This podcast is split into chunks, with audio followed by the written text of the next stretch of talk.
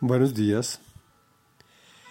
El, el, tema de hoy se llama Murieron un mismo día.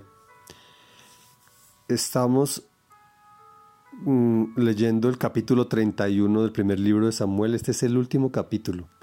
Entre hoy y mañana terminaremos el primer libro de Samuel. Este trató de David desde su unción por Samuel, la persecución de la que fue objeto a cargo del rey Saúl, de su integridad con Dios, de sus pecados como hombre, de su amistad con Jonatán y su manifiesto gusto por las mujeres? ¿Lo dejamos fuera de la guerra filistea contra Israel? Pues estaba desterrado aquí y finalizamos esta parte.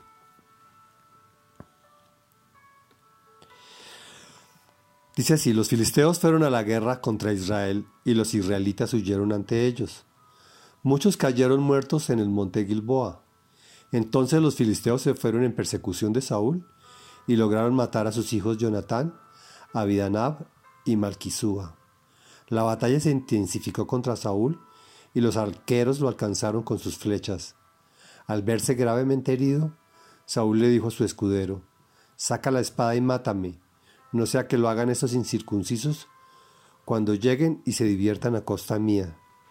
Pero el escudero estaba tan asustado que no quiso hacerlo, de modo que Saúl mismo tomó su espada y se dejó caer sobre ella.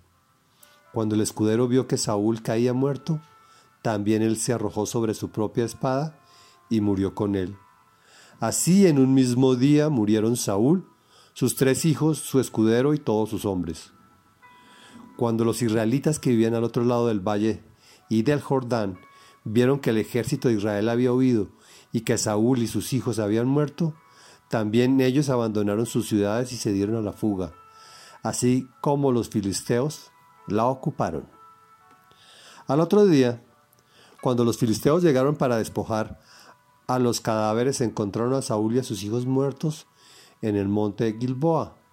Entonces lo decapitaron, le quitaron las armas y enviaron mensajeros por todo el país filisteo para proclamar la noticia en el templo de sus ídolos y ante todo el pueblo.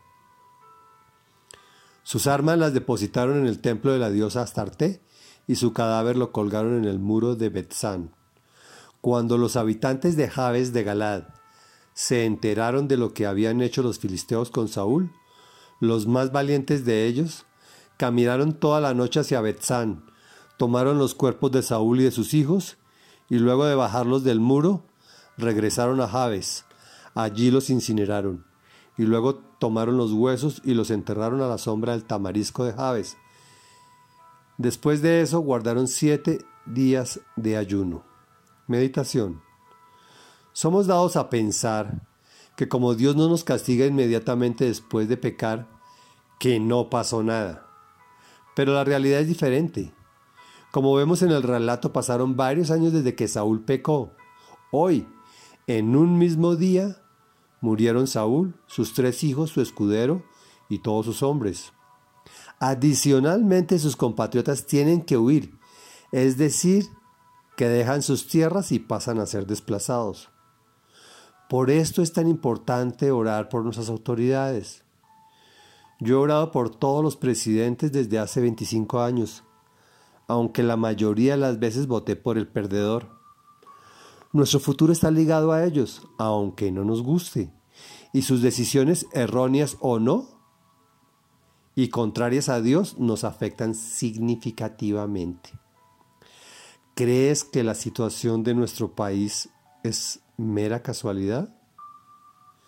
Hemos vendido nuestra integridad por un buen plan de gobierno en el mejor de los casos, aceptando personas que ofenden directa y abiertamente al Señor como personas que se declaran ateas, o como el caso de la alcaldesa de Bogotá.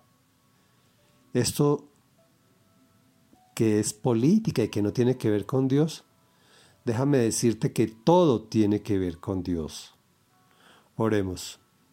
Señor Omnipotente, perdónanos pues somos dados a contrariar tus mandatos, especialmente aquellos que tienen dioses personales, entre comillas, según su propio parecer y eso te ofende, pues es simplemente pecado. Pero no nos disciplinas inmediatamente y creemos que no te diste por enterado.